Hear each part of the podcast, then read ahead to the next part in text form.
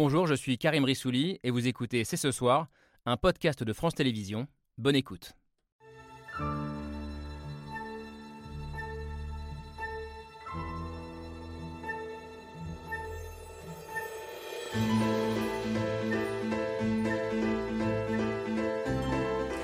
Bonsoir à toutes, bonsoir à tous. Nous sommes le 11 janvier 2023 et à peine entrés dans cette nouvelle année, les records de douceur s'accumulent déjà. Un mois de janvier avec des arbres qui bourgeonnent, une suite logique finalement à l'année 2022 qui fut la plus chaude jamais enregistrée en France. Tous les, indicateurs sont là et pourtant les actes peinent à suivre. Inflation, crise de l'énergie, réforme des retraites. Cet hiver, les questions sociales ont remplacé l'écologie à la tête des préoccupations des Français. Alors comment rendre enfin l'écologie populaire Dans tous les sens du terme, faire en sorte qu'elle soit l'affaire de tous et en particulier des plus défavorisés. Comment articuler questions sociales et urgences environnementales 2023 sera-t-elle l'année où l'on cessera d'opposer fin du monde et fin du mois?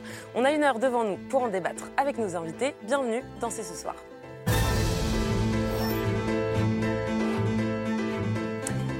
C'est ce soir avec Yael Gauze. Salut Yael. Bonsoir Camille. Yael, chef du service politique de France Inter, chroniqueur dans C'est politique aussi tous les dimanches soirs. Et à mes côtés tout au long de cette émission pour essayer de répondre à cette question. Une écologie populaire est-elle possible Alors non seulement possible, mais pour vous indispensable, je crois, Marine Tondelier. Évidemment. Bonsoir, vous êtes la toute nouvelle patronne d'Europe Écologie Les Verts, mais aussi élue locale à Hénin-Beaumont, une ville marquée par la pauvreté qui est devenue aussi un bastion du Rassemblement national. L'écologie sociale, l'écologie pour tous, c'est le grand défi que vous souhaitez relever avec votre parti dans les prochains mois et les prochaines années. Un parti Exactement. que vous connaissez très bien, enfin que vous connaissez plutôt bien, François Gémen. Aussi bien qu'elle. Bonsoir, pas aussi bien. Bonsoir. Mais vous connaissez Encore. aussi puisque, puisque vous avez conseillé Yannick Jadot, le candidat écologiste à la dernière présidentielle. D'ailleurs, je crois que vous n'en avez pas gardé que des très bons souvenirs. C'est c'est un milieu compliqué. Vous, vous nous raconterez ça. Vous venez de Belgique. Vous êtes euh, l'un des auteurs du dernier rapport du GIEC. Et dans votre dernier livre qui s'appelle L'écologie n'est pas un consensus, vous posez justement cette question de l'échec des partis écologistes à mobiliser et des méthodes parfois radicales, trop radicales d'ailleurs à vos yeux, de certains militants. Ces méthodes-là, euh, vous les assumez, vous au contraire. Bonsoir Alice. Bonsoir. Alors, on ne vous appellera que par votre prénom euh, ce soir, puisque vous euh, souhaitez conserver une forme d'anonymat. Vous êtes membre du collectif Dernière Rénovation, collectif qui mène des actions choc pour appeler à la rénovation des passoires thermiques en France. Alors, vous avez notamment bloqué le périphérique parisien. Vous avez plus récemment, la semaine dernière, recouvert de peinture orange les façades de plusieurs ministères. Des méthodes qui divisent l'opinion, mais qui, selon vous, Antoine Bueno, ont la vertu de créer un climat d'urgence autour de ces questions. Oui, oui, je trouve ça très bien, oui. Bonsoir à vous. Bonsoir. Bueno. Vous êtes essayiste, vous êtes euh, aussi conseiller au Sénat où vous planchez euh, sur les solutions concrètes à adopter euh, pour changer de modèle de société. Vous êtes un optimiste, ou presque, en tout cas si j'en juge au titre de votre dernier livre. L'effondrement du monde n'aura probablement pas lieu. Euh, un titre qui se veut euh, ni trop alarmiste, ni trop Voilà, rassuriste. Euh, et c'est également ce que vous essayez de faire dans votre podcast Chaleur Humaine, Nabil Wakim. Bonsoir. à vous. Euh, podcast qui s'interroge chaque semaine sur euh, la meilleure manière de faire face aux défis climatiques. Euh, podcast que vous produisez pour Le Monde, ou enfin le journal Le Monde, pour lequel euh, vous êtes journaliste et vous êtes spécialiste des questions écologiques. Et puis enfin, on se disait qu'on ne pouvait pas faire cette émission sans un deuxième Belge, et pas n'importe quel Il faut Belge. toujours deux Bonsoir, Belges. Il faut toujours deux Belges sur un plateau.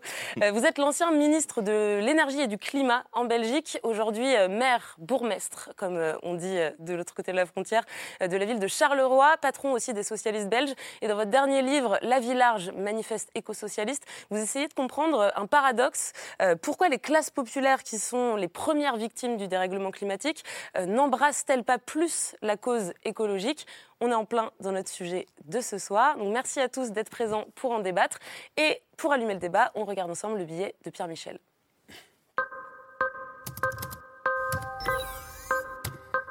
Bouleversement climatique, tout va vite, l'avenir est incertain, on se dit demain c'est loin, et puis ça file, c'est déjà demain. Qui aurait pu prédire? La vague d'inflation ainsi déclenchée ou la crise climatique aux effets spectaculaires encore cet été dans notre pays. Qui l'eût cru? Une confirmation, mais chacun a pu se rendre compte. L'année 2022 fut bien l'année la plus chaude jamais enregistrée en France. 2022, la plus chaude des années, et c'est d'ores et déjà un record dès le 1er janvier. Cette Saint-Sylvestre devrait être la plus chaude jamais enregistrée en France. On peut parler de chaleur, on peut évoquer une douceur. Cette douceur persistante pour euh, cette nouvelle année. À Noël, on a skié sur de la neige artificielle comme pour les championnats du monde de ski ce week-end. Pas de précipitation, il pleut juste moins à Toulouse qu'à Tunis. Est-ce qu'on peut désormais parler de sécheresse hivernale? Eh bien, on peut parler en tous les cas d'anomalies euh, régulières sur le cycle de l'eau. C'est bien simple, tout fout le camp. Il n'y a décidément plus de saison. La nature perd le nord. Tout s'accélère, on est en retard et en même temps, on est en avance. Dans le Jura, Nicolas Maton est inquiet. Aïe, aïe, aïe. Dans ces vergers pointe un début de printemps. Ces 15 000 arbres sont prêts à fleurir. C'est un sacré coup de massue. Tout d'un coup, on a eu cette crise climatique qui s'est exprimée directement sur notre sol. C'est au pied du mur qu'on voit le mieux le mur, prise de conscience tardive, on ne croit que ce qu'on voit. La moitié des 215 000 glaciers sur Terre est condamnée à disparaître d'ici la fin du siècle. On le voit, on sait que ça va mal aller, les glaciers fondent 100 fois plus vite que prévu, et pour la baisse des émissions, c'est moins que prévu. L'enjeu n'est pas tellement la préservation de la planète. La planète, elle gère, elle peut se passer d'humain. L'enjeu, c'est la préservation de l'humanité. Pourtant, il y en a des actions. L'action a duré moins d'une minute avant d'être interrompue par la police. Ils aspergent Matignon, Bercy, la façade du ministère de la Transition écologique. Qui est coupable? Le gouvernement est clairement hors la loi. Derrière ces murs se cachent ceux qui décident pour nous, ceux qui nous condamnent. Il n'y a pas si longtemps, on leur disait franchement à quoi ça sert. On a souvent euh, fustigé euh, les militants de cette association en disant euh, ils bloquent les automobilistes qui vont au, boulot, ils envoient de la soupe à la tomate sur des tableaux de maître. Bon, bah là c'est Matignon. finalement, on peut presque comprendre quoi. Finalement, il deviendrait presque populaire. Et merci à Pierre Michel. François Gémen, je me, tourne vers vous. Je commence avec vous, euh, puisqu'il y a quelques jours, interrogé par un journaliste qui vous demandait de qualifier euh, l'année 2022 en un mot, euh, vous avez choisi le mot schizophrénie. Ça veut dire quoi? On est tous un peu schizophrènes quand il s'agit d'écologie? Ça veut dire que tout le monde se rend bien compte qu'il y a une sorte de prise de conscience des, impacts matériels du changement climatique, mais que nous trouvons dans le même temps incapables d'agir et d'enclencher les réformes, les actions suffisante. Alors on en fait un petit peu, mais pas suffisamment vite, pas suffisamment fort. Et on est toujours un peu pris entre deux feux. Il y a la, la guerre en Ukraine nous fait réaliser à quel point notre dépendance aux énergies fossiles nous place dans une situation de faiblesse géopolitique. Mais en même temps, pour affronter la crise énergétique, nous rouvrons des centrales à charbon. À la COP27, nous nous mettons d'accord pour indemniser les pays qui souffrent de pertes et dommages liés au changement climatique, mais on se trouve incapable de rehausser le niveau d'ambition pour essayer de limiter ces pertes et dommages. Et donc on est toujours un peu pris entre deux feux, un peu comme des, lapins pris dans les phares d'une voiture la nuit. Marine Tondelier, cette image des, lapins pris entre les phares d'une voiture, ou plus globalement cette schizophrénie que, que décrit François Gémen, vous faites le même constat? Moi, je suis très angoissée quand je vois ce genre de reportage parce que, en fait, j'ai l'impression que plus personne ne peut nier ce qui se passe. Tout le monde le sait, peut-être avec un peu de déni, mais au fond de soi, chaque Français, chaque Français sait qu'il y a un problème. Les glaciers fondent 100 fois plus vite euh, que la moyenne. On, voit que les températures là euh, sont des records et chaque année on bat des records, ça s'arrête pas. Euh, pendant ce temps-là, on m'envoie des photos de canons à eau dans un endroit en Savoie où je suis allée il y a quelques mois voir des retenues artificielles, vous savez, des bassines version montagne pour faire de la neige artificielle qui tournent par 6 degrés. C'est-à-dire qu'il n'y a pas de neige au sol, ça balance de l'eau dans l'air. Donc, c'est, je sais pas, on dirait quand ils arrosent les, grises les greens de golf pendant la sécheresse. Et on voit les choses s'enchaîner comme ça choquantes et il n'y a pas vraiment de réaction. Et donc moi, du coup, j'étais lundi matin au procès euh, des collègues de dernière rénovation et chacun a le droit de penser exactement ce qu'il a envie euh, des actions euh, de ces jeunes. Mais en fait, il faut comprendre qu'à un moment, on est dans un sentiment d'impuissance tel que bah, on se demande mais qu'est-ce qu'on va pouvoir faire? Et, ça fait des années qu'on le dit. On se moque de nous, on est nul, on dit n'importe quoi, on est complotiste, on est ce qu'on veut. Ça arrive, on continue à pas nous écouter et en fait on se dit après quoi? Et alors quand le 31 décembre, J'entends le président dire qui aurait pu prévoir que. Alors là, moi, ça, je suis tombée de ma chaise. Et vraiment, je me dis, qui, disent des fois un truc, qui se trompent dans la précipitation, mais c'est l'un des discours, je pense, qui est le plus lu et relu de l'année pour un président de la République. Et si personne, dans tout son entourage, dans toute son équipe, y compris, il paraît que Brigitte Macron a lu ce discours, si personne ne voit le problème à dire ça, alors c'est que vraiment je suis plus inquiète que jamais et je pense qu'il va falloir beaucoup de peinture pour leur faire ouvrir les yeux parce que on arrive à un moment, on ne sait plus quoi faire et, pour des gens qui ont des enfants, des petits-enfants, des, neveux, des nièces, pour tout le monde, y compris pour nous parce que c'est à horizon 10, 20, 30 ans que l'effondrement euh, qui, je pense, Antoine, désolé, va arriver en fait si euh, si on continue à pas réagir face à ça, je ne sais pas quand on réagira, ou alors trop tard. Euh, si là, on n'arrive pas à changer maintenant, alors je ne sais pas ce qu'il faudra. Et moi, je suis vraiment assez inquiète et je continue à porter une écologie positive, de la joie, de l'espoir. J'essaye d'avoir de l'humour le maximum du temps, sauf quand je vois ces images de montagne, ça me, ça me heurte, parce que j'adore la montagne par ailleurs. J'essaye de rester positive parce que ce n'est pas, pas une fin en soi, c'est un moyen pour continuer de tenir. Mais je me dis qu'on a sacrément de boulot et que le, temps commence à se, compresser aussi, à se compresser aussi, donc on va avoir besoin d'aide. Ouais, et une petite précision sur le procès que vous avez évoqué au début de votre réponse. Donc c'est lundi matin, euh, procès de plusieurs activistes de votre collectif mmh. euh, Alice Dernière Rénovation, qui ont été jugés pour avoir bloqué euh, des, routes. Je crois que c'était en, en juillet dernier. Oui, tout à fait. Alors c'est une activiste, plus mm. précisément, qui, s'appelle Florence Marshall, qui était en procès ce matin, oui, pour avoir euh, bloqué euh, une, près de la, porte de, Sèvres, ici à Paris. Et ce, procès, c'est le symptôme peut-être bah, d'une forme de schizophrénie aussi de, ah, de schizophrénie, on peut tout à fait parler de schizophrénie, je pense, euh, ces derniers jours en France, puisque on a depuis le 31 décembre un État qui a été reconnu coupable d'inaction climatique, qui avait jusqu'à ce 31 décembre justement pour réparer ce préjudice euh, écologique, qui ne l'a toujours pas fait, qui n'a pas commencé à le faire, donc il est désormais officiellement hors la loi.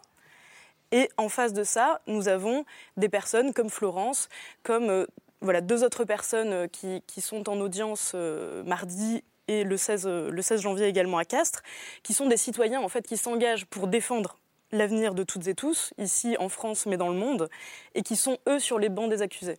Donc d'un côté, un gouvernement qui n'a pas à répondre de ses actes, qui ne répond pas de ses actes, puisqu'il n'y a toujours pas eu d'allocution sur le sujet, ni de débat proposé par, euh, par le gouvernement, et de l'autre des citoyens qui défendent l'intérêt général et qui sont sur le banc des accusés. C'est une véritable schizophrénie, j'en conviens. Schizophrénie, euh, il y a une autre notion qui peut apparaître aussi, c'est celle d'une dissonance cognitive. Je sais que je dois changer, je sais ce qui se passe, mais il y a une inertie ah avant l'action. Et on est en plein dedans. Et je voudrais qu'on regarde un petit peu ce qu'a fait l'ADEME, c'est l'agence euh, de l'environnement et de la maîtrise de l'énergie, qui, fait un baromètre chaque année, le baromètre 2022. Vous avez 81% des Français euh, qui estiment que le réchauffement de la planète est bien dû à une activité humaine. On n'a jamais eu ce taux de certitude encore dans, dans l'histoire, dans, dans, dans, ce baromètre. Est-ce qu'il faut changer nos, notre mode de vie? C'est oui, largement à 60%, mais arrive l'inertie, l'inertie du modèle économique. 90% mmh. des Français pensent que c'est la société qui les pousse à consommer toujours davantage, à acheter sans cesse. Mmh. On est prêt à changer soi, mais à condition que l'effort soit partagé euh, est décidé par tous collectivement. Rappelez-vous les Gilets jaunes, automne 2018, la taxe carbone. Bah, aujourd'hui, trois quarts des Français sont prêts à ce qu'on augmente la taxe carbone si et seulement si elle ne touche pas le porte-monnaie des classes moyennes et des plus modestes. C'est un peu... Euh, euh, comme les, éoliennes, on, les aime, on sait que c'est utile, mais on n'en veut pas chez soi, on, le veut dans, on les veut dans le jardin du voisin, c'est un peu ça. Et les Français estiment toujours que le pouvoir d'achat est une plus grande priorité politique que la préservation de l'environnement. L'environnement est au deuxième rang, effectivement. Antoine Benoît, je vous, je vois trépigner. Oui, oui un petit peu. Je vais passer pour l'optimiste de service, mais cette dissonance et cette schizophrénie, c'est des mots qui font un petit peu peur. Hein. Moi, je trouve que c'est une excellente nouvelle, parce qu'on revient d'extrêmement loin. Il y a l'écologie constat et il y a l'écologie solution. Il y a très peu de temps encore, ni le constat, ni les solutions n'étaient sur la place publique, dans le débat public et dans l'esprit des gens. il y a eu euh, un, rapport extrêmement important il y a 50 ans de ça, le rapport au Club de Rome, 1972, dans lequel on disait que si on continuait comme ça avec la croissance, ça allait être catastrophique, au début du XXe siècle, que tout allait s'effondrer, etc., etc. Et il a fallu des décennies pour qu'on arrive à placer, les partis écologistes ont joué leur rôle, les actions écologistes aussi, à placer l'écologie au centre des préoccupations de la société. C'est-à-dire que l'écologie constat, elle est populaire. La question de votre, de votre émission, c'est est-ce que l'écologie est populaire? Le fait de savoir l'idée qu'il y a un problème environnemental dans l'activité humaine, elle a gagné les consciences. Mmh. C'est une énorme victoire. L'étape d'après, c'est l'action. Mais l'action, c'est pas simple. Donc c'est là qu'on pose la question de la popularité des solutions. Pour Et on a parfois tendance à imaginer que parce que les gens sont conscients du problème, ils vont agir automatiquement. Et ça, c'est une erreur. Exactement. c'est une très grande étape qui a été franchie. Voilà, donc en fait, c'est une bonne nouvelle finalement. Et autrement dit, pourquoi est-ce que cette éco-anxiété qui est euh, très bien mesurée dans les études comme celle de l'ADEME se transforme pas en vote en bulletin de vote pour les partis qui portent un projet écologiste. Est-ce que vous avez une réponse à ça, Paul Magnette je, je, trouve intéressant qu'on parle de schizophrénie, de dissonance, d'anxiété, de burn-out climatique. On a l'impression qu'on est en train de faire tout le dictionnaire des sciences psychologiques à propos de la question climatique. Mais je crois que c'est une des clés du problème. Le problème de la transition climatique n'est pas un problème psychologique, c'est un problème politique. Et il faut pouvoir lui redonner sa profondeur politique. On sait ce qu'il faut faire depuis très longtemps, on sait exactement comment le faire, on sait même ce que ça coûte. Pourquoi on ne le fait pas? Eh Bien tout simplement parce que pour le faire, il faut investir massivement et il faut s'attaquer à l'inégale répartition de la richesse. C'est inévitable et c'est absolument indispensable. Tant que on n'acceptera pas l'idée qu'on doit investir massivement dans les transports en commun, qu'on doit réduire les, passoires énergétiques. François Gemène disait euh, les gens pensent que le pouvoir d'achat c'est plus important que la question climatique. Mais quand vous faites partie de ces 50% des Français ou des Européens qui n'arrivent pas à payer leurs factures énergétiques, c'est normal que la préoccupation numéro un ce soit le pouvoir d'achat. Et ces personnes sont en général en plus prisonnières de leur, de leur situation. Quand vous êtes locataire, vous êtes complètement coincé parce que vous ne pouvez pas, vous ne pouvez pas isoler votre bâtiment vous ne pouvez pas investir dans votre bâtiment, il ne vous appartient pas, vous n'avez pas les moyens, vous n'avez pas le droit, et en attendant, vous continuez à payer des factures énergétiques absolument hallucinantes. Et donc c'est normal qu'on passe à côté de la question. Si on dit aujourd'hui, cette transition, elle appelle de grands plans nationaux coordonnés pour isoler tous les bâtiments, pour investir massivement dans les transports en commun, pour créer des cantines publiques alimentées avec avec une, une alimentation qui est relocalisée, et pour tout ça, on va taxer davantage la fortune pour financer ces investissements, je crois qu'alors l'écologie peut devenir, la transition peut devenir beaucoup plus populaire que ne l'est aujourd'hui. Mais refaisons-en ce qu'elle est, une question politique. Et, à ce propos, Nabil Wakim, est-ce que finalement, c'est pas aussi un peu l'échec des partis écologistes que de ne pas avoir réussi à articuler, euh, je vais reprendre cette expression, fin du monde et fin du mois, à présenter les choses de manière simple et pédagogique aussi à leurs potentiels électeurs? Alors, ça serait injuste de faire porter cet échec-là uniquement sur les partis écologistes. On peut dire que c'est l'échec de l'ensemble de la classe politique française aujourd'hui qui n'arrive pas à, à chausser en fait des lunettes climatique et à dire, en fait, on est face à un problème systémique qui concerne toutes les tranches de la société, tous les secteurs de la société. Et donc, en fait, il faut chercher de nouveaux modèles économiques, il faut travailler à l'organisation de la société. Et ça, comme le dit bien Paul Magnette, ça demande en fait des plans, une organisation, des trajectoires. Mais ça serait bien, effectivement, je pense qu'on s'arrête un peu là-dessus parce que c'est vrai qu'on a tendance à considérer que, comme le dit un économiste du climat, Christian Gaulier, il dit voilà, le problème de la transition, c'est que c'est les coûts sont pour aujourd'hui et les bénéfices sont pour bah les générations futures. Et donc, c'est vrai que si on présente les choses comme ça, bon, bah, c'est pas tout à fait désirable parce qu'en fait, on se dit bah oui, il y a des investissements massifs à faire maintenant, même si on taxe les plus riches, ça suffira pas, il va falloir que tout le monde s'y mette, ça va être difficile, ça va être des changements, de la destruction d'emplois, et donc bah, c'est sûr que c'est pas très séduisant. Et donc, il faut arriver à construire un discours qui prenne les choses par un autre bout. Et il me semble qu'il y a des bénéfices dans cette transition. Il ne s'agit pas simplement de limiter le changement, les, les, conséquences du changement climatique. Il y a la question de dire, bah voilà, supprimer les voitures en ville, c'est limiter la pollution de l'air. C'est 50 000 morts par an en France, c'est quand même pas rien. Euh, avoir une meilleure alimentation, comme disait Paul Magnette, bah, c'est limiter l'obésité, c'est améliorer notre santé. Le vélo, c'est un bénéfice aussi pour la santé. Ça peut même être un bénéfice industriel, créer des emplois dans lesquels on peut euh, réutiliser euh, beaucoup de compétences qui sont aujourd'hui dans l'industrie automobile. Et puis on peut aller plus loin, même économiquement, se dire se débarrasser des énergies fossiles dont parlait François Gémen. Nous, on importe 98% de notre pétrole et de notre gaz. Est-ce qu'on veut continuer à enrichir, comme on l'a fait beaucoup en 2022, les pétromonarchies saoudiennes et, et, qataries? Ou dire, eh ben, si on veut créer des emplois, relocaliser pour arrêter d'importer euh,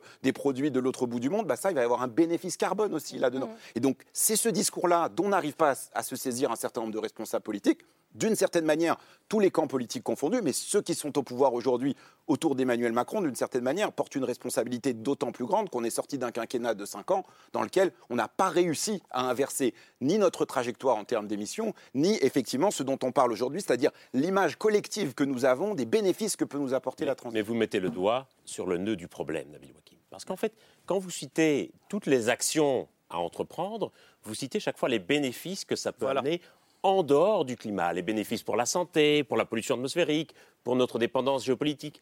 Tout le problème, c'est que l'effort qu'il faut, qu'il faut consentir aujourd'hui, ce n'est pas nous qui allons en récolter les bénéfices directement, ce sont les autres, eh ben, les générations futures ah, ou les habitants des pays du Sud. Et donc c'est, à mon sens, une des raisons pour lesquelles nous sommes incapables d'agir plus radicalement, c'est parce que nous savons que le coût de notre inaction, ce sont les autres qui vont le payer davantage que nous-mêmes. Et donc nous allons essayer d'introduire le sujet par ce qu'on appelle des co-bénéfices, des bénéfices pour la santé, l'indépendance, mais fondamentalement pas pour le climat lui-même. Et c'est là où on a une sorte de problème, c'est qu'on doit chercher des chevaux de Troie pour essayer d'amener l'action non, de non, la pardon, réduction des Je- je- émissions.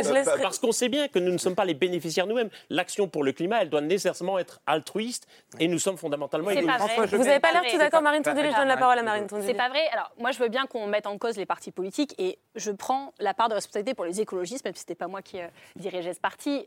Et je vais vous le dire franchement, on a fait ce qu'on a pu. Et on va continuer à faire du mieux qu'on peut. Et ceux qui trouvent qu'on pourrait faire mieux, aidez-nous. On a besoin d'aide plus que de commentateurs sportifs qui nous disent... 4,5% la présidentielle, hein, va falloir. Euh, ouais, Ok. ouais. François, François était là, on a fait ce qu'on pouvait, mmh, François, on est d'accord. Voilà, on fera mieux la, la fois prochaine et on, on aura un débat à Il part faisait la là-dessus, campagne mais- Yannick Jadot, et on on va- rappelle, voilà. moi aussi. et on, on va, on est en train de se réformer, on crée un, un grand mouvement d'écologie politique, les écologistes, en tirant justement les, euh, tous les enseignements de cette campagne présidentielle et ce qui n'a pas été. Ce que je veux quand même dire ce soir, c'est que quand on est euh, euh, une classe populaire en France aujourd'hui, on peut se dire que l'écologie, c'est pas pour soi. Moi, je me demande toujours qui a eu intérêt à répandre cette idée euh, en France et pourquoi. Ce qu'il faut quand même dire très clairement ce soir, c'est que 1% des plus riches dans ce pays émettent autant de C- 13 fois plus de CO2 que 50% des plus précaires. Et ceux qui n'ont pas intérêt à ce qu'on pense que l'écologie c'est populaire, c'est eux. C'est eux et ils font tout pour nous dire que l'écologie c'est les pauvres qui vont en pâtir. Le super de Bernard Arnault émet en un mois ce que euh, Français émettra en CO2 en 625 ans. Alors c'est sûr que quand on nous dit d'éteindre notre Wi-Fi la nuit et que lui peut continuer son super il n'y a pas de problème, on voit bien qu'on a l'impression de, de vider l'océan la petite cuillère. Et c'est ça qui se passe. C'est que quand on dit les diesels, gna gna gna, le Wi-Fi, etc., on fait tout le temps porter la culpabilité sur les plus précaires qui, la sobriété, euh, la subissent au quotidien. Et donc, quand Ma- Emmanuel Macron appelle à la sobriété, moi je me rappelle à Hélène Beaumont, les gens disent Mais il nous parle à nous, on n'a pas compris en fait. Il parlait de qui? De lui, de ses copains, de- des cadeaux qu'il fait aux entreprises. Il y a un truc comme ça assez aberrant, et je pense qu'il faut que les classes populaires se réemparent de ce débat, parce que vraiment, c'est une supercherie royale que de, que de faire penser que c'est de leur faute, alors que c'est tout l'inverse. Ils sont à la fois dans la précarité et ils subissent les conséquences climatiques, et en plus, triple peine, on fait, euh, on fait croire que c'est à cause de leur diesel, etc.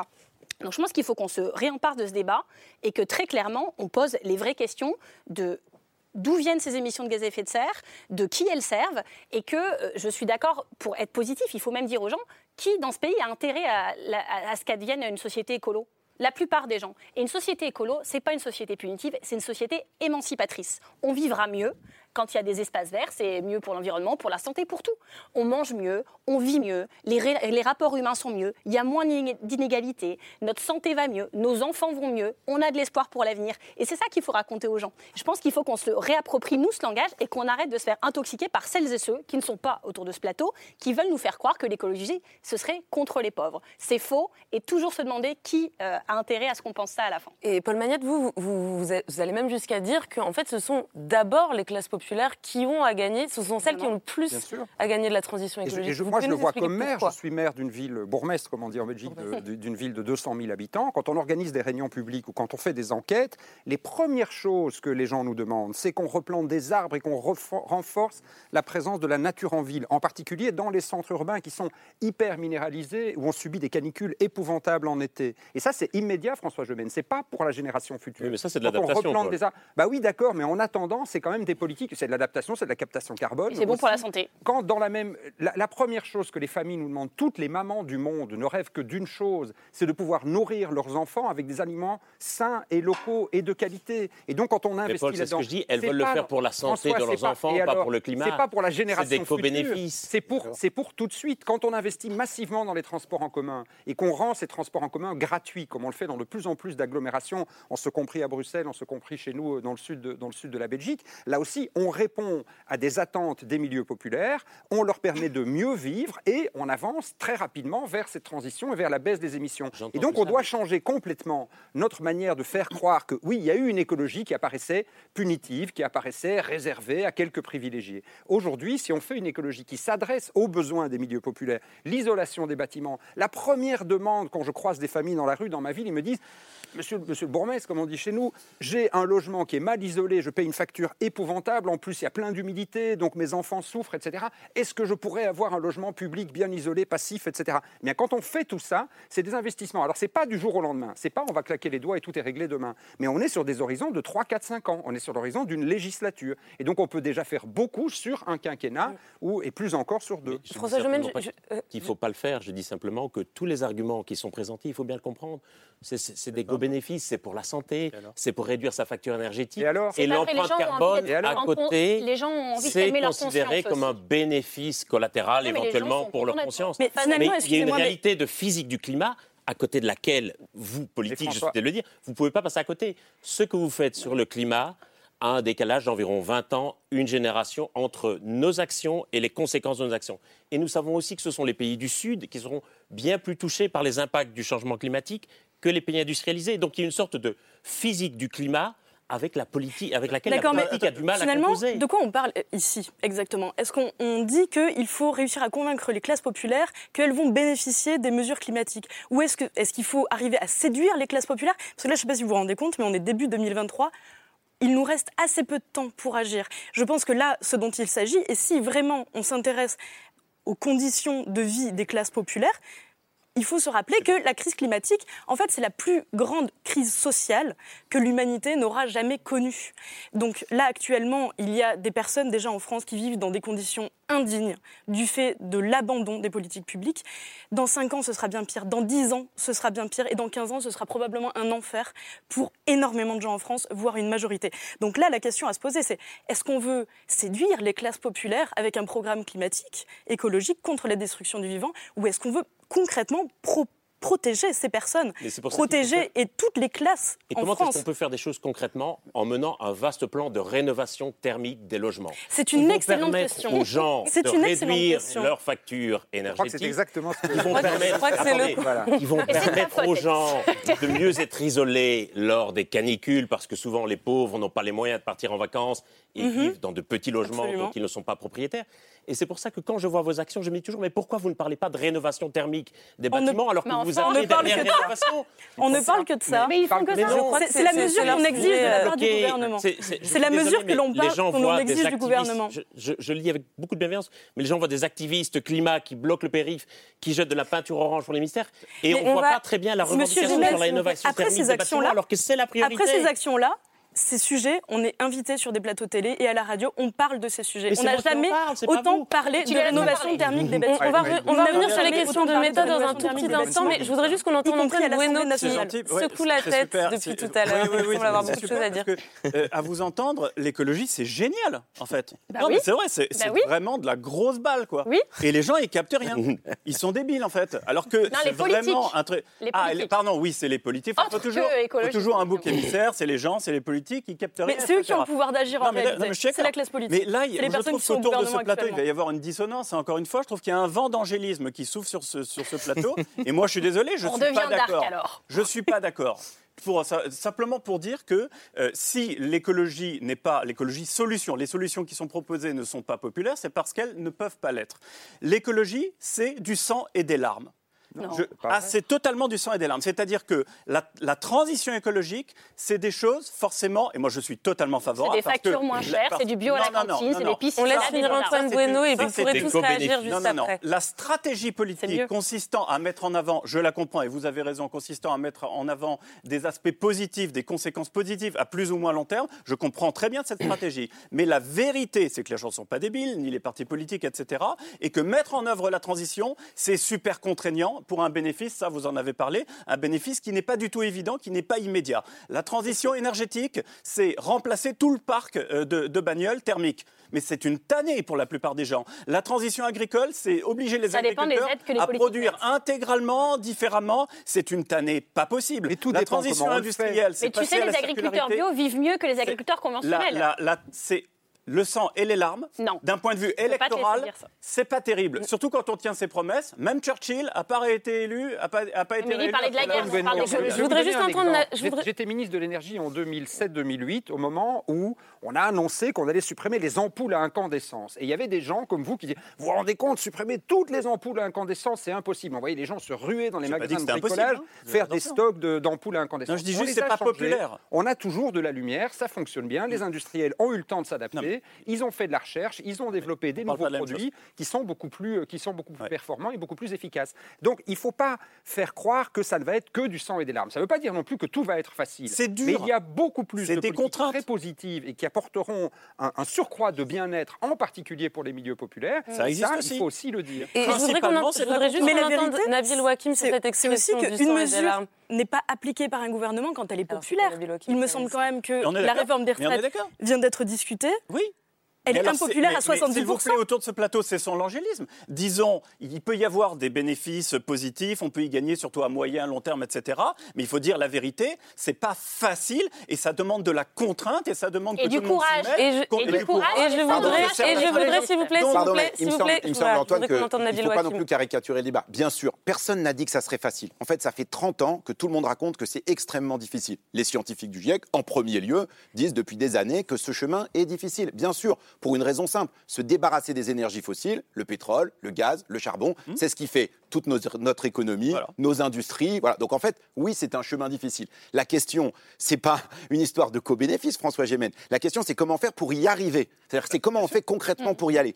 On ne peut pas prendre ce chemin si on dit simplement aux gens la question qu'on résout s'appelle le changement climatique. Pour prendre ce chemin-là, il faut que tout le monde y gagne. Parce qu'en fait, solutions. on va perdre des choses, bien sûr. Il y a des choses qui ne seront plus possibles. Alors, il y a des choses qui sont faciles d'arrêter. Par exemple, les gens qui regardent cette émission peuvent arrêter de prendre un, un avion pour aller passer un week-end à Ibiza, par exemple. Ça, c'est possible. Euh, bon, il y a des choses qui sont beaucoup plus difficiles à arrêter. Mais pourquoi elles sont difficiles à arrêter? Elles sont difficiles à arrêter parce qu'on est tous verrouillés dans des modes de vie et c'est pas facile Voilà. quand on a besoin Voilà. de prendre sa voiture pour aller au boulot. Ben, il n'y a pas forcément Parce les transports pas en commun. voilà. Euh, voilà, ou parce qu'on vit dans une zone où euh, on a artificialisé les sols beaucoup et où il y a euh, là, les logements où on habite sont loin des endroits où on travaille. Mais donc ça, ça demande quoi? Ça demande des politiques publiques, exactement ce dont parlait Cohen. Et donc ça, ça veut dire pardon, ce dont parlait Alice. Et, et, et, et- et donc ça, ça demande des Là, politiques là, publiques qui soient sérieuses. Mais le- les, les bénéfices, on peut parler d'un pays euh, assez proche de la Belgique, c'est les Pays-Bas. Les Pays-Bas, euh, aujourd'hui, tout le monde voit ça comme le pays du vélo. Il y a 30 ans ou 40 ans, c'était le pays de la voiture. Il y avait des grosses voitures partout, et puis ça polluait énormément. Donc en fait,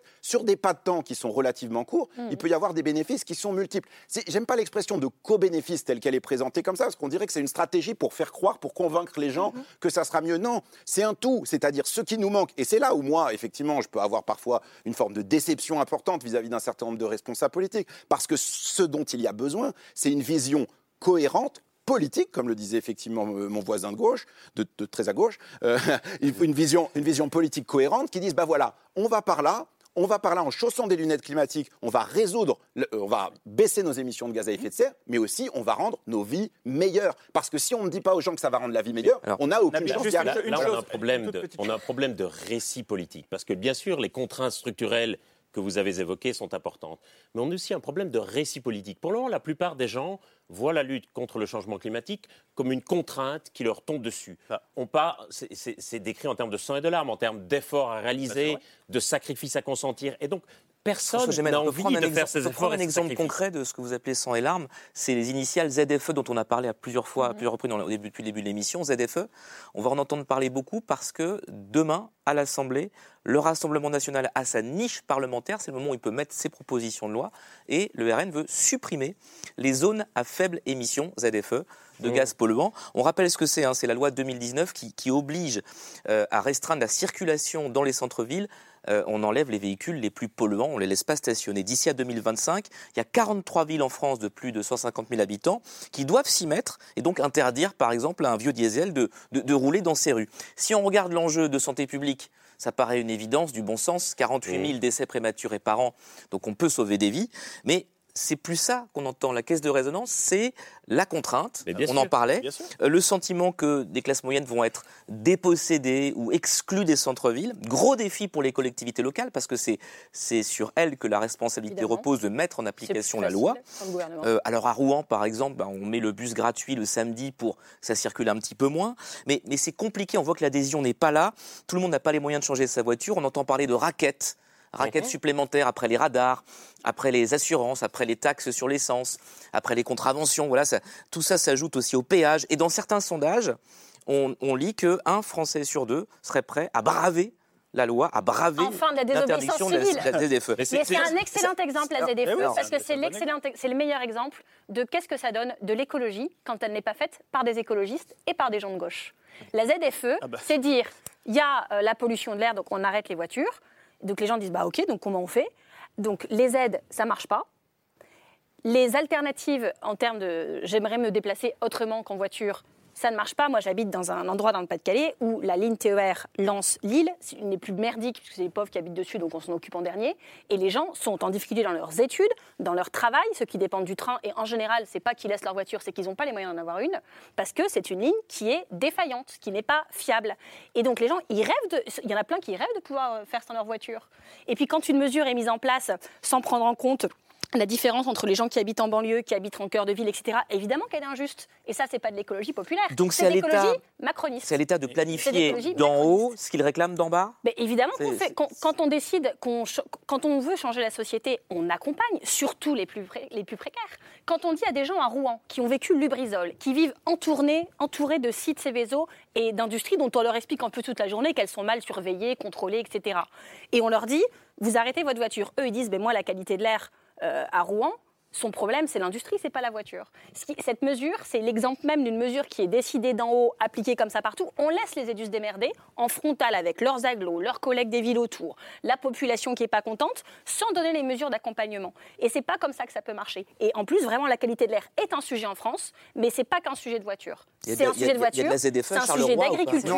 Non, non, et c'est un- sujet d'agriculture, c'est un sujet d'industrie. Et tant qu'on ne fera apporter ça que sur les particuliers en voiture, évidemment qu'on ratera aussi une partie de la cible. Les gens sont prêts à faire des efforts. C'est ce que je lis beaucoup dans le syndrome de l'autruche aussi sur comment, pourquoi les gens à un moment face au climat ils n'arrivent pas.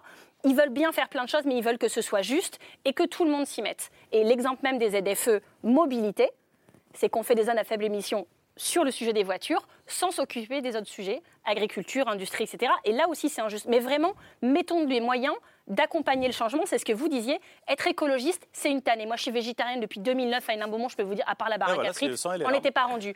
Euh, faire du vélo à Hénin, c'est dangereux. Euh, être sans voiture, la ligne de TER marche pas. C'est une tannée. Et en fait, être écologiste, ça devrait être simple. C'est être climaticide qui devrait être une tannée. Et aujourd'hui, c'est encouragé. Et on, on- même on privilégie les gens qui ont des comportements anti-écolos. Et ça, c'est plus possible. ça devrait être simple, mais ça devrait être juste surtout. C'est Parce ça. que- donc non, il n'y a pas de zone euh, à faible émission parce que je pense que hein, que chez le le débat à l'agenda, mais c'est l'exemple même des mauvaises décisions de transition. Parce qu'on prend des, mesures en se disant on doit le faire pour des raisons climatiques, mais on ne se pose pas la question des conséquences sociales que ça porte. Or, prenez aujourd'hui une dame qui travaille dans le service des nettoyages et qui nettoie des bureaux le matin à des horaires impossibles dans un centre-ville. La plupart des bureaux sont dans les centres-villes. Ça lui est impossible de vivre de- dans ce centre-ville. La pression foncière est telle que ces familles ont été obligées d'aller vivre dans la deuxième, dans la troisième couronne. Les transports en commun, même quand ils existent, avec des horaires coupés, c'est pratiquement impossible. Donc beaucoup de ces personnes ont une voiture parce qu'ils ne peuvent pas faire autrement, une vieille voiture d'occasion qui est donc polluante. Et donc ce sont les mêmes personnes qu'on a chassées des centres-villes à cause de la, de la spéculation immobilière qui vont être sanctionnées une deuxième fois parce qu'ils ne pourront plus euh, venir y travailler. Ça, c'est l'exemple même de politique qu'on ne doit pas mener. On doit remettre de la justice sociale dans toutes ces mesures. On doit non seulement faire en sorte que quand on prend des mesures environnementales, on s'interroge sur leurs conséquences sociales, mais on doit faire en sorte qu'elles soient à chaque fois la correction d'une inégalité. Depuis le début du débat, tout à l'heure, on dit les gens, les citoyens, les familles, mais ça n'existait pas. Il y a des situations extrêmement différentes les unes des autres. Quand vous êtes euh, une jeune maman euh, avec deux enfants dans un petit HLM qui part jamais en voyage, qui achète des, des vêtements d'occasion euh, et qui se nourrit comme elle peut dans la grande surface locale, vous n'émettez quasiment pas de gaz à effet de serre. Et donc, c'est pas à ces personnes-là à qui on doit dire vous allez devoir faire des efforts. Ils, ils sont déjà écolos, par défaut, pas par choix. Ils sont écolos parce qu'ils ne peuvent pas faire autrement. En revanche, on peut prendre l'exemple de Bernard Arnault, mais on peut prendre des exemples aussi. Il n'est pas emmerdé par la ZFE, lui. hein. de millionnaires ou, de, ou- ou de gens très riches qui, eux, émettent voilà, 110 tonnes de, de gaz. Le 1% le plus riche en France, c'est 110 tonnes de gaz à effet de serre par an. C'est 20 fois plus que les 50% les moins riches de la population. Et donc, cette question de la justice sociale, elle est au cœur de la transition climatique. Et si on ne la fait pas ressortir davantage, on n'arrivera pas à faire en sorte que ce soit un, un vrai mouvement politique. Alice, vous vouliez réagir? Oui, je, je voudrais réagir parce qu'on on parle beaucoup, effectivement, comme vous dites, des gens, des citoyens, etc. Très bien. Mais en fait, les véritables personnes qui ont le pouvoir de changer la face de notre avenir aujourd'hui, c'est notre gouvernement, qui est aujourd'hui le dernier gouvernement à pouvoir changer les choses, qui est le gouvernement qui sera retenu dans l'histoire comme celui qui a gâché nos dernières chances de survie.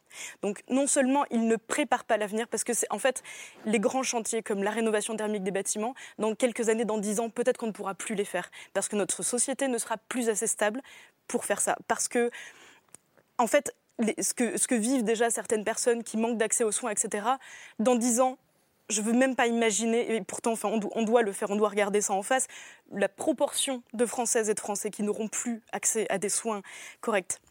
Mais également parce que c'est le gouvernement qui actuellement, je le répète, je le redis, a été condamné pour une action climatique à 15 millions de tonnes d'équivalent CO2. Il avait 15 millions de tonnes d'équivalent CO2 à rattraper euh, jusqu'au 31 décembre 2022. Aujourd'hui, il est hors la loi, il ne fait toujours rien. C'est eux qui ont un pouvoir d'action. Mais alors, est-ce que c'est -ce c'est pour cette raison euh, qu'avec dernière rénovation, vous êtes passé d'actions euh, qu'on a pu voir cet été, des, blocages du périphérique par exemple, qui touchaient finalement des citoyens lambda, à l'action de la semaine dernière où il s'agissait de s'en prendre symboliquement aux façades des ministères.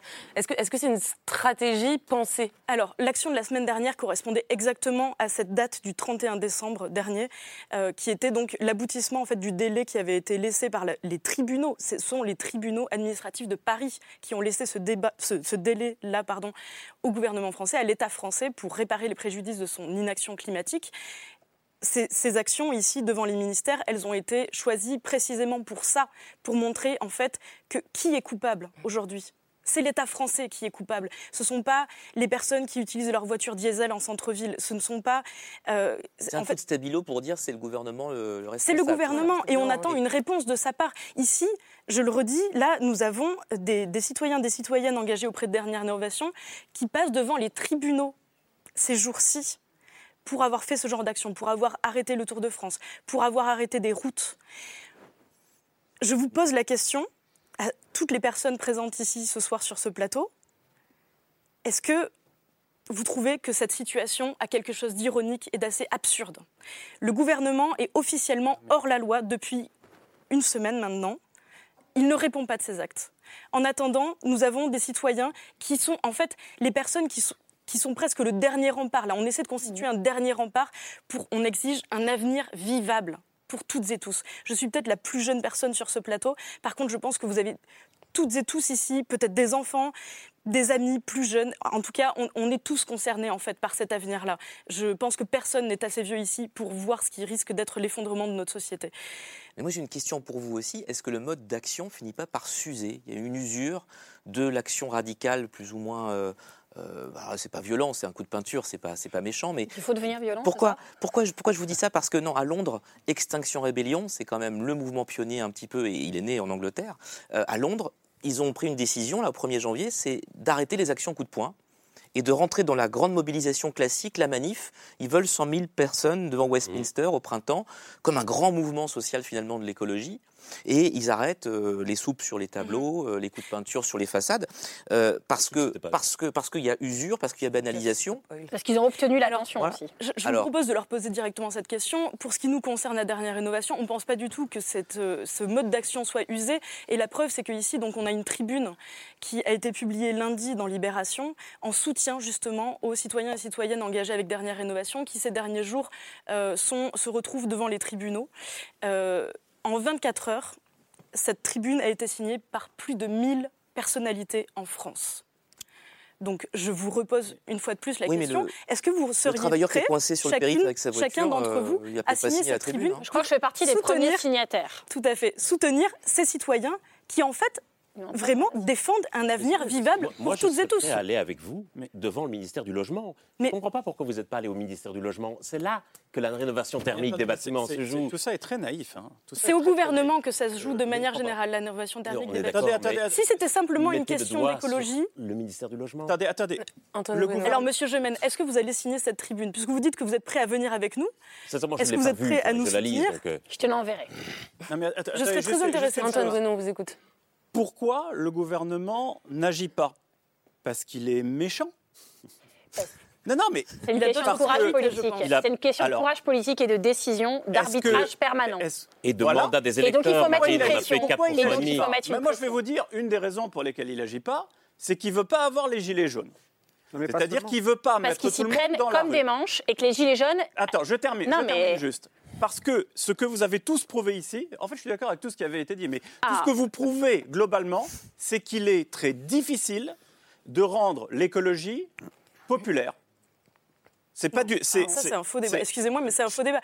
Alors, c'est ils la ne veulent pas des qui nous gilets est posée. jaunes. C'est est-ce mais que ils c'est populaire l'écologie C'est eux qui sont impopulaires avec les gilets jaunes, pas les Non, mais pour reprendre l'exemple concret que vous donnez, pourquoi est-ce qu'on n'agit pas sur l'isolation thermique, par exemple? D'abord, on agit quand même plus que ce qu'on ne le dit. Il y a un peu partout dans les pays Exactement. européens, on Mmh. investit massivement Bien dans la rénovation du Voilà. logement. Alors, il faudrait public, 1900 à ce rythme-là, il faudrait Non, mais 1900 je suis ans d'accord pour avec vous, rénover. mais quand même. Il y a seulement on va pas 6% faire des logements sociaux rénovés en France, pourquoi on 15 ne- ans après le Grenelle d'accord l'environnement. avec vous. Mais Donc, agir un peu, c'est comme si on faisait C'est plus chez nous, c'est plus chez nous. Donc voilà. Mais je Oui, quand tu dis chez nous, en Belgique. Oui, mais en voilà. France, ça ne Non, va pas je du tout, tu sais. Mais alors pourquoi est-ce qu'on n'agit pas sur le parc du logement privé? Mais tout simplement parce qu'il y a une résistance massive Voilà. des propriétaires. Alors, Et je parce voulais- qu'il y a un alors, je lobbying. voulais y Non, mais il y a un venir. lobbying Attendez, du pouvoir juste, je économique des ce- promoteurs ce- immobiliers. Si je peux terminer là-dessus juste. Et aussi parce qu'il n'y a on pas assez de essaie de faire hein. On, la- on laisse alors, terminer Paul Magnette. Antoine Bueno, je vous donne la parole je, juste je reprends après. l'exemple du locataire qui est dans son logement privé, qui ne peut pas l'isoler lui-même parce qu'il n'est pas chez lui, il n'est pas propriétaire et il n'en a pas les moyens.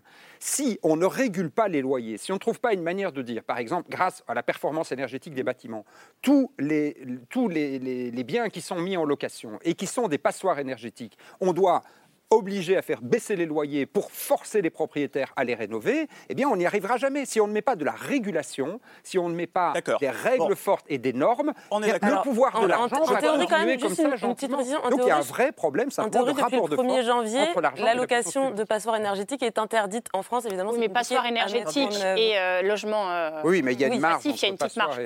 Pour moi, l'éléphant dans le couloir de tout ce débat-là, c'est la capacité de nos systèmes institutionnels démocratiques, de notre système euh, de l'élection et de la, représentation à mettre en œuvre cette transition environnementale. Ou peut-être qu'il faut changer moi- de système. Ah, je Y compris démocratique. Je suis absolument Parce que certain- peut-être que la Cinquième je République suis- est un obstacle, je peut-être que les partis sont un Je obstacle. suis absolument certain que c'est ça le problème, parce que ça ne peut pas être populaire. Or, dans un système électoral, il faut aller chercher euh, un clientélisme, il faut aller chercher un électorat. Le problème de l'écologie, c'est qu'elle a été classée à gauche. Euh, donc, euh, déjà, quand vous vous présentez aux urnes, euh, aujourd'hui, vous vous aliénez la moitié de la population qui ne croit plus à la capacité d'action des élus, quels qu'ils soient, qu'ils soient écologistes, qu'ils soient de droite, de gauche, Et etc. question, Déjà, pourquoi, vous avez la moitié les de la gens de droite ne sont pas intéressés à la Alors, question alors, alors ça, il, faudrait des, question. il faudrait des politologues. À mon question. avis, la Ah bah ça, droite, je peux l'expliquer. à mon avis, à mon avis, la droite. avons un politologue, ça tombe J'ai- une phrase. C'est. Je pense que la droite a accepté que l'écologie soit un truc de gauche et a donc C'est parce pas que c'est leurs ce électeurs qui émettent le plus de CO2 aussi. Voilà, tout simplement. François Gémen, je voulais juste réagir à ce que vient de dire Antoine Bo- Bonneau, parce que je sais que c'est aussi un de vos sujets de réflexion. Est-ce que la démocratie parlementaire est capable de mettre en œuvre, au rythme où c'est nécessaire, la transition écologique? C'est le gros Je problème. pense qu'il je pense qu'il y a deux gros problèmes avec la démocratie représentative comme elle est organisée aujourd'hui. C'est que les électeurs qui bénéficieraient le plus de la lutte contre le changement climatique ne font pas partie du corps électoral. C'est la génération future, Voilà. ce sont les habitants du Soudan, d'Afghanistan ou du Burkina Faso. Et donc il y a un problème d'inadéquation et puis il y a un problème aussi de rapidité. Euh, la démocratie représentative, Ben voilà. c'est un gros paquebot qu'il faut manœuvrer très doucement, il faut construire des compromis, des Voilà. consensus. Voilà. Il faut ça, construire un contrat social Mm. et on n'a pas le temps. Et c'est pour ça que je me demandais pourquoi est-ce que vous attendez tellement du gouvernement? Moi, j'ai l'impression que les plus grands changements, bah si, ils viennent de la société, ils Mais viennent des quoi. entreprises, des municipalités. Et j'ai parfois l'impression que vous attendez Mais tout pas du gouvernement. Ben parce que c'est des changements structurels qu'il faut imposer. On la a parlé de transition, c'est d'abord des changements François structurels. Je suis, Il y a je une suis pas sûr y a- des- que ça. Quand on regarde les François, mouvements dans la vous société connaissez très aujourd'hui, bien- c'est pas les gouvernements qui bougent le plus, Vous- c'est les François, entreprises, c'est attendez, les juste une chose. François, vous connaissez très bien l'étude de Carbone 4 qui montre que faire sa part individuellement, ça peut a- a- 25%. atteindre que 10-15%, Mais Antoine, 20% Antoine, maximum de la réduction des, Il y a des- plein de émissions choses entre l'individu et le gouvernement. Oui, Il y a plein de intermédiaires. Et ce que vous nous dites, c'est un peu inquiétant. C'est-à-dire qu'il faudrait une Chine qui ferait de Alors non, alors non. Ça Alors quoi pas. Non, Mais- pas forcément. Vous avez un, un exemple extraordinaire que ce soit Macron qui l'ait mis en œuvre. C'est la Convention citoyenne. Les mecs, 150, ils n'étaient pas écolos, etc. Ils ont mis en œuvre, ils ont proposé des mesures extrêmement ambitieuses parce qu'on était dans un système de, de démocratie directe. Et derrière, qu'est-ce qui s'est passé au Parlement? Alors pour le coup, je suis bien placé pour le savoir parce que j'en ai fait partie. Eh ben, le Parlement, ça sert à tout raboter parce que quand vous êtes élu, vous représentez une clientèle La et donc majorité vous servez, présidentielle au Parlement. vous servez, c'est, vous servez, c'est non pas pas que, c'est pas vrai exagéré de dire ça. Vous servez des intérêts catégoriels. Le système de la représentation, c'est un truc génial pour faire du consensus, mais comme le dit très bien mon voisin de droite, François Gémen, l'écologie, c'est pas un consensus. Et Nabil Wakim, je crois que cette notion de dictature verte, on en a déjà discuté avec vous sur euh, ce plateau, elle vous hérisse un petit peu le poil. Je vous vois pas très content. Oui, parce que en fait, c'est un, peu la- c'est un peu la même chose. C'est-à-dire que, encore une fois, il ne s'agit pas simplement de dire euh, c'est difficile, c'est facile, c'est bien, c'est mal, euh, il y a des gentils, il y a des méchants. La question, c'est comment on y arrive. C'est-à-dire, là, on est face à un, un sujet existentiel, on l'a dit. Donc, en fait, maintenant, la question, c'est de se retrousser les manches et de se dire bon, bah voilà, c'est quoi le chemin par lequel on arrive à faire baisser concrètement nos émissions de gaz à effet de serre. Pour y arriver, il faut embarquer le plus de monde possible. C'est en ça aussi que c'est un sujet profondément politique et que, du coup, il faut chercher par tous les moyens à embarquer les différentes catégories de la population quelles qu'elles soient, pour essayer que chacun, chacune puisse y trouver des bénéfices. Et D'où pour ça, des. Et pour ça, et pour ça, il ne faut pas. euh, et, et pour ça, il faut. euh, encore une fois, je pense que le mot très important qui a été euh, utilisé pendant la campagne présidentielle, c'est celui de la planification. C'est de dire, bah, en fait, il faut construire une trajectoire. Il faut être sérieux. Voilà. Le problème qu'on a, c'est qu'aujourd'hui, dans les propositions qui sont faites par les différents responsables politiques, on n'a pas suffisamment de sérieux. Donnez-nous des trajectoires. On pourrait dire la même chose d'ailleurs pour les responsables de certaines grandes entreprises qui disent, oui, on va être neutre en carbone en 2050. On a voté ça. On La France s'est engagée pour dire qu'on allait être neutre en carbone en 2050. Juste pour préciser, ça veut dire qu'en 2050, on s'est quasiment débarrassé du pétrole, du gaz, du charbon. Et ça veut C'est dire surtout que la colossal. plupart des gens qui ont voté ça colossal. seront morts en C'est- 2050. ça, c'est Mais on vrai. Ça, c'est. Mais donc, aujourd'hui, ce qu'il faut faire, c'est construire une trajectoire qui dise comment on fait. Et comment on fait concrètement Parce que, par exemple, typiquement, le sujet de la rénovation thermique des bâtiments, le bâtiment, c'est 20% de nos émissions de gaz à effet de serre. Et en fait, tout le monde est d'accord depuis 15 ans en France pour dire qu'il faut rénover des centaines de milliers de bâtiments. Mais on n'y arrive pas. Pourquoi on n'y arrive pas? Antoine Benoît a raison. C'est pas simplement que les gens sont méchants. Bien sûr, il y a des questions de moyens, mais il y a aussi des questions de main-d'œuvre. Donc il faut former des gens pour le faire. Il faut créer des emplois là-dedans. Il faut aussi vérifier derrière que les travaux ont été faits correctement. Il y a des questions de ressources, de matériaux qu'il faut aller chercher. Et donc ça, il faut le construire, l'organiser. Ça se planifie politiquement. On- on- il ne s'agit pas de dire ah il faut que la démocratie disparaisse et il faut que tout soit décidé au plus haut niveau. C'est pas du tout ça. Simplement, il faut que les responsables politiques donnent à voir aux électeurs par quel chemin on va passer. Et aujourd'hui, on ne le voit pas. et- et vous parlez de, de- justement de récits de planification euh, à proposer aux électeurs pour les emmener, pour les mobiliser. Marine Tondelier, je voulais vous entendre là-dessus, puisque, comme je, je le rappelais en début d'émission, vous êtes élu local à Hénin-Beaumont, euh, une ville qui est assez pauvre. Euh, vous, en tant qu'écologiste, quand vous allez faire du porte-à-porte dans les quartiers défavorisés de, de votre ville, quand vous présentez votre projet, votre récit, comment vous êtes reçu Moi, mon principal problème dans cette ville depuis euh, 2008, c'est que mon maire de gauche a fini en prison avec 18 chefs d'inculpation.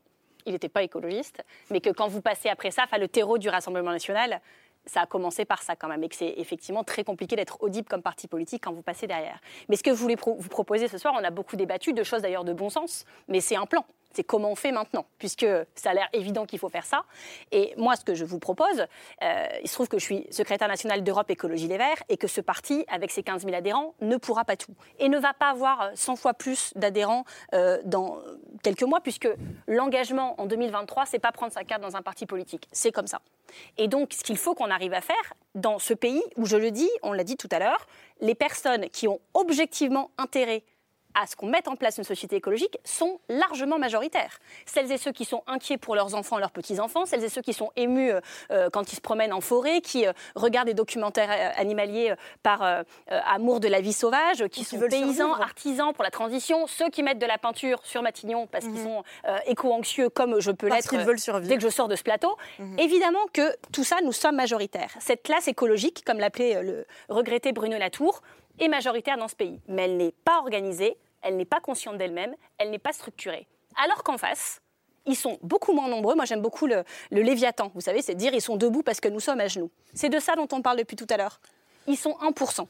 Alors certes, ils ont plus d'argent, mais- certes, ils possèdent plus de médias, mais nous, on est plus nombreux. Et ce qui se passe, c'est que depuis des années, pour plein de raisons, le déni, la difficulté, c'est compliqué, c'est technique, plus en plus, on nous explique qu'on n'y arrivera jamais, que c'est du sang et des larmes, pour plein de raisons, chaque jour, collectivement, on consent un système. Mais il ne tient qu'à nous. Non, mais- Alors, on- et je pense qu'on arrive à un moment où notre propension quotidienne à consentir à ça est usée jusqu'à la corde. Ça s'est exprimé par les Gilets jaunes. Exemple typique de crise qui arrive quand des, des non-écologistes de droite essayent de faire des mesures écologiques punitives. C'est pas comme ça que nous on aurait fait. Et donc, ce qu'on propose dans une grande démarche d'états généraux de l'écologie qu'on va lancer à la fin du mois, euh, c'est de créer un grand mouvement politique de l'écologie en France, les écologistes. Ça, le nom Vous allez est renommer plutôt- le parti, euh, On c'est va, c'est pas on va renommer le parti. Le parti, il va vivre sa vie, il va faire ses trucs de désignation des européennes, des, des statuts, de tout ça. Ok, ceux qui s'intéressent sont déjà là. Ceux qui s'intéressent dans le futur viendront. Mais nous, ce qu'on veut créer, c'est un mouvement à un million de sympathisants, qui soit pas que politique. Moi, je veux un endroit où je peux parler à dernière rénovation, qui n'ont pas envie de prendre leur carte ELV, sinon ils l'auraient déjà fait. Euh, je veux un endroit où les agriculteurs qui courageusement entament euh, leur transition puissent venir discuter, où ceux qui font des hébergements euh, participatifs viennent. Je veux que ce peuple de l'écologie qui existe en France ait un lieu pour qu'on s'organise. Mais, mais juste un truc, on ne peut pas dire que les Et tu seras émissions- le bienvenu. Mais c'est très gentil, merci beaucoup. Mais on ne peut pas dire C'est un parce mouvement que très ça- fédérateur et positif. Ok, on ne peut pas dire que le problème des émissions françaises, c'est les 1% les plus riches de France. C'est pas vrai. 66 milliardaires Ça français, pas quand tu vrai. prends leur patrimoine, Oui. c'est 50% Non, du mais CO2 là, déjà, émis là, par déjà, le quand pays. tu prends le patrimoine, tu noies le poisson. Oui, mais Parce c'est quand même, c'est quand beaucoup les mêmes. Oui, mais c'est quand même qui beaucoup les mêmes qui l'ont. C'est quand même beaucoup les mêmes qui l'ont et qui objectivement n'ont pas intérêt à ce que ça change. Moi, je pense que c'est ça le problème. Déjà, un des problèmes, c'est que quand tu rentres dans le jeu électoral, ben, forcément, il faut faire croire. Mais ou ne faire- pas, ne rentrons pas dedans. Ce que je te dis, c'est que on va continuer à faire des élections, mais on va surtout faire tout le reste. Parce que la transition aujourd'hui, la transition aujourd'hui, je te dis, je passe mon temps à faire le tour de France. C'est dans les quartiers populaires, des gens qui prennent leur destin en main parce que le cadre de vie, c'est eux qui l'organisent et qui montent des jardins partagés. Ce sont des agriculteurs qui se mettent en coopérative et qui se débrouillent eux-mêmes, sans bassines, sans pesticides, et ça marche. Et ils sont heureux, ils vivent mieux, ils sont fiers de ce qu'ils font, et les, les personnes qui mangent ce qu'ils produisent également. Ce sont des jeunes qui bloquent le périph, où on dit euh, ils sont désobéissants, etc. Alors que chaque jour, c'est l'État qui désobéit, qui respecte pas les lois sur la qualité de l'air, sur le climat, sur le droit au logement opposable, sur les pesticides, sur le bio dans les cantines. Ils ne respectent ni les réglementations européennes, sur la chasse aussi, ni leurs propres objectifs qui se sont eux-mêmes fixés. C'est ça dont on doit se saisir. Bon, et c'est ce qu'on propose pas 2%, euh, Mais, tu mais n'y ce que- en tout pas. cas, ce que j'entends dans ce que vous dites, c'est euh, que vous voulez organiser une, une forme de convergence des luttes autour de l'écologie. C'est ça, c'est une nouvelle classe écologique qui, qui se superpose à- aux autres classes. Pas non, les autres classes n'existent C'est plus. intéressant parce que ça rejoint aussi ce que vous dites, euh, Paul Magnette, vous dites, euh, au- aujourd'hui, on n'a pas de grands récits comme euh, l'ont pu être euh, le socialisme ou le libéralisme, et il faut créer un grand récit autour de l'écologie dans lequel les, les- à la fois les luttes vont pouvoir converger et à la fois, vous dites qu'il est important de désigner un ennemi commun. Alors, je ne sais pas si c'est le Oui. même 1%. Un que- adversaire, un adversaire, un commun. ennemi. Je suis allée un peu Euh, fort. alors, un récit, ça suffit jamais. Évidemment, nous, les humains, on aime, on aime se raconter des histoires. On a toujours eu besoin de se raconter des histoires depuis que l'humanité existe. Mais ça suffit pas un grand récit. C'est une vision politique et c'est une méthode. Et je pense que la méthode est absolument fondamentale. Mm. On doit dépasser le stade où on se pose la question de savoir s'il faut le faire. Évidemment, il faut le faire. Et c'est très bien que 80% des Français, comme les autres Européens d'ailleurs, pensent qu'il est temps d'accélérer et soient prêts d'ailleurs à prendre et à accepter des mesures pour autant qu'elles soient justes. C'est ça qui est fondamental. Accepter des mesures qui changent assez radicalement nos modes de vie pour autant qu'elles soient justes. Mais on a aussi besoin de, de trouver une méthode parce que c'est extrêmement compliqué. Tous les exemples que- qui étaient pris tout à l'heure sur l'isolation euh, des bâtiments, je les vis au quotidien, euh, là aussi, dans, dans- dans- dans ma ville. Et là, on a quand même des précédents historiques, que ce soit dans les années 30, au lendemain de la grande crise financière, le New Deal, que ce soit au lendemain de la Seconde Guerre mondiale, quand il a fallu tout reconstruire, rebâtir des logements, reconstruire les routes, les usines, relancer l'agriculture. On était encore dans les tickets de rationnement, etc. En une quinzaine d'années, on a fondamentalement changé la société. Donc, il faut arrêter de dire que c'est pas possible. C'est possible. On l'a déjà fait dans le passé. Mais il y a eu à l'époque une grande majorité sociale. Je crois aussi qu'il y a construire. une majorité sociale dans nos pays en Europe qui si on leur montre en quoi cela répond à leurs besoins et à leurs aspirations, peuvent rentrer là-dedans. Une majorité sociale qui donne ensuite une majorité politique, mais qui doit avoir une méthode. Et oui, la planification écologique et sociale, je pense qu'elle est absolument indispensable parce que ça pose des tas de questions de formation, de transition professionnelle, euh, d'aller chercher des minerais, d'aller chercher des matériaux, etc., qui sont compliqués et que c'est en alliant à la fois la démocratie représentative, les élus ont plein de défauts, mais ils ont quand même une qualité, ils sont élus. Et donc on peut aussi les sanctionner et les remplacer si on n'est pas content de leur travail. Et à côté de ça, les partenaires sociaux, les syndicats, la vie associative, ça doit être vraiment un vaste, une vaste fédération de toutes les forces vives qui doit permettre, de- comme dans les années 30 et comme dans les années 40 et dans les années 50, de changer radicalement le mode de production et de consommation en une dizaine ou une quinzaine d'années. C'est faisable, on l'a déjà fait, on peut le refaire. Nabil Hakim Il n'y a plus qu'à se mettre au boulot, quoi. Oui, non, voilà. c'est c'est vrai, Paul Magnette a raison. Il y a déjà eu des transformations très importantes. Après la Seconde Guerre mondiale, c'était le cas. Simplement là, il faut déconstruire toute une partie de ce sur quoi nos économies ont été bâties. Se débarrasser des énergies fossiles, c'est court à dire, mais vraiment, c'est pas simple. Et là, la guerre en Ukraine nous en offre une illustration. C'est-à-dire, en fait, quand on est confronté à des chocs, et eh ben, en fait, se débarrasser du gaz, se débarrasser du pétrole, c'est extrêmement difficile. Et encore une fois, ça revient sur cette idée qu'il faut avoir un plan et qu'il faut pouvoir le, euh, le, le, faire comprendre au plus grand nombre pour que justement les gens y adhèrent et qu'il y ait une majorité sociale autour de ça. Mais il me semble qu'une des difficultés qu'on a en France, c'est peut-être différent en Belgique, c'est qu'on a effectivement l'impression que ce débat-là, il se situe dans un camp euh, de l'échiquier politique on a du mal à en faire une grille de lecture commune à tout le monde et que dans ce débat-là, certains disent eh bien moi mes solutions c'est le marché, moi mes solutions c'est l'État, euh, moi mes solutions c'est par là, moi mes solutions c'est par là, mais qu'on se dise bon ben, on a un objectif commun et puis ensuite on débat de comment on fait pour y arriver. Et là, et c'est vrai que la phrase d'Emmanuel Macron qu'on a entendue tout à l'heure est malheureuse de ce point de vue-là, parce qu'une nouvelle fois, il met à distance en fait la question climatique, comme si c'était un problème parmi d'autres, alors qu'en fait, il faut arriver à avoir une vision systémique, voilà, chausser des lunettes climatiques, comme on dit parfois, pour en avoir une vision globale. C'est ça qui est difficile et qui, à mon sens, est vraiment important. Il n'y a pas d'objectif commun. C'est ça le problème. Ah bah, on a décidé d'un objectif commun qui s'appelle la neutralité carbone. Oui, mais on, a, on a signé. Désolé, Nabil, mais tous les pays du monde. Pour les gens, les gens seront morts quand on y arrivera. C'est-à-dire qu'aujourd'hui, on, a. On sur une note positive. On a. Ouais, ouais, on, dire qu'aujourd'hui, le On a essayé pas. Je compte à tout le monde vivant. Le débat. Non, non, non, mais le débat. Pas tous en même temps. Non, les gens ne seront pas morts en 2050. D'accord Ils ne seront pas morts. Et donc, en fait, la question, c'est pas si on rate notre objectif 2050, on sera tous morts. Non, il faut faire du mieux qu'on peut collectivement pour être sur la meilleure trajectoire aujourd'hui, le débat public sur le sujet est cadré en termes d'objectifs de moyen et de long terme qui dépassent le mandat des politiques et qui souvent dépassent l'espérance de vie des gens. Je pense qu'il faut se placer sur une logique de trajectoire avec des objectifs de court terme qui permettent de cranter la trajectoire et de s'accrocher aussi à des petites victoires qui montrent qu'on peut y arriver pour ne pas désespérer les gens. Un exemple très concret bah, quel, dire, quel, type d'objectif voilà, Quel est le budget carbone de la France en 2023. toutes les entreprises se donnent des objectifs trimestriels ou semestriels. Mais, on sait que l'objectif, il était fixé. Il fallait faire moins 6 en 2022 et on a fait euh, moins 0. Mais personne ne connaît ça. C'est-à-dire qu'on Bah est, ouais, on- le, débat public aujourd'hui est cadré en termes d'objectifs plutôt qu'en termes de Mais objectifs, Mais on les change les jamais. On change les outils aussi alors. Il faut changer les outils, On parle et il faut de changer PIB, les on marqueurs, parle il de faut quoi changer les indi- On parle quoi Absolument, il faut des indicateurs qualitatifs en plus des indicateurs quantitatifs, parce qu'il faut repenser l'ensemble des concepts sur lesquels les sociétés industrielles sont aujourd'hui organisées. Non seulement la manière dont on produit et on consomme, mais aussi des concepts comme la liberté, la souveraineté, la justice. Et c'est pour ça que la droite a du mal à se saisir des questions écologiques, c'était la question tout à l'heure, parce que si elle s'enferme dans un logiciel conservateur de l'ordre établi, on ne va pas pouvoir repenser cela. Mais le problème, c'est que l'imaginaire qu'on a, ce vers quoi on voudrait aller, au fond, on ne le sait pas. On a une idée assez claire du monde dont on ne veut pas, Nous, celui sait. qui est ravagé par les objectifs, du- par, les, par les égats du changement climatique décrits dans les rapports du GIEC. Mais vers quoi veut-on aller? À quoi ressemblerait un monde décarboné? On navigue sans cesse entre des imaginaires technofuturistes à la Elon Musk et des imaginaires parfois un peu naïfs, je m'excuse de le dire, des écolos, Positif. de Marine et de Paul qui feraient du vélo dans des champs de coquelicots. Non, Et- enfin. et Est-ce que la- tu la crois pas que grosse tu question- au problème en Mais disant bien ça sûr, je te le dis en toute amitié. Mais la vraie question, c'est. À quoi ressemblerait le monde décarboné pour les gens Et on pourrait Vers quoi veut-on aller le et comment est-ce qu'on construit cet objectif commun Est-ce que la vraie question, pas vraiment. Est-ce que la vraie question, c'est pas plutôt euh, à quoi ressemblerait un magnifique avenir, mais plutôt qui a le pouvoir de faire advenir cet avenir magnifique, ou plutôt qui a le pouvoir de ne pas faire advenir un enfer sur Terre d'ici 20 ans?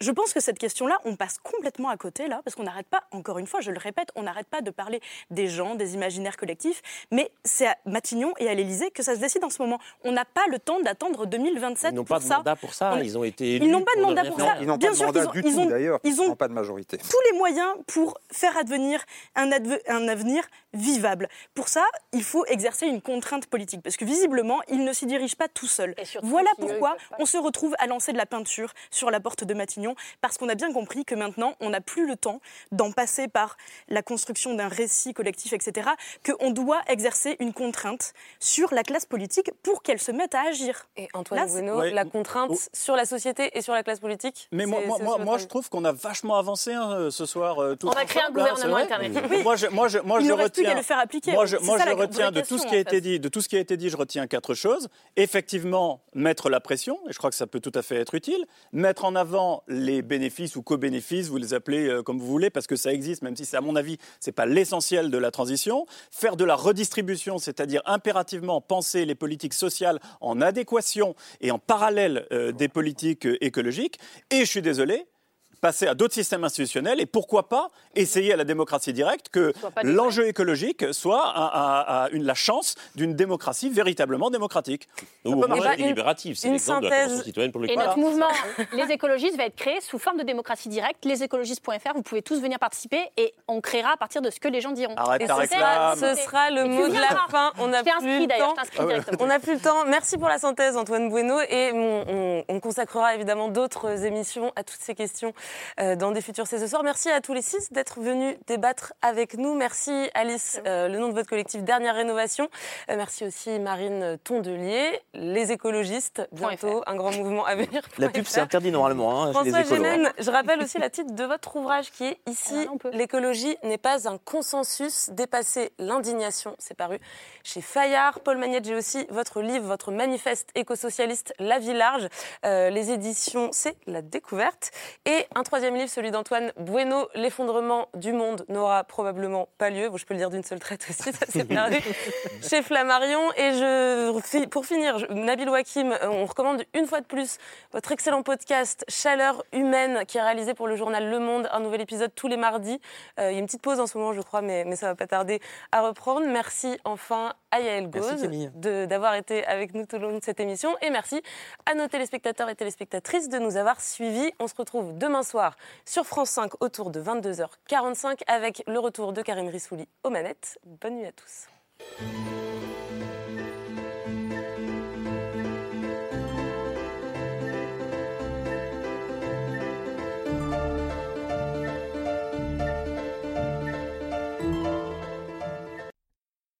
C'était C'est ce soir, un podcast de France Télévisions.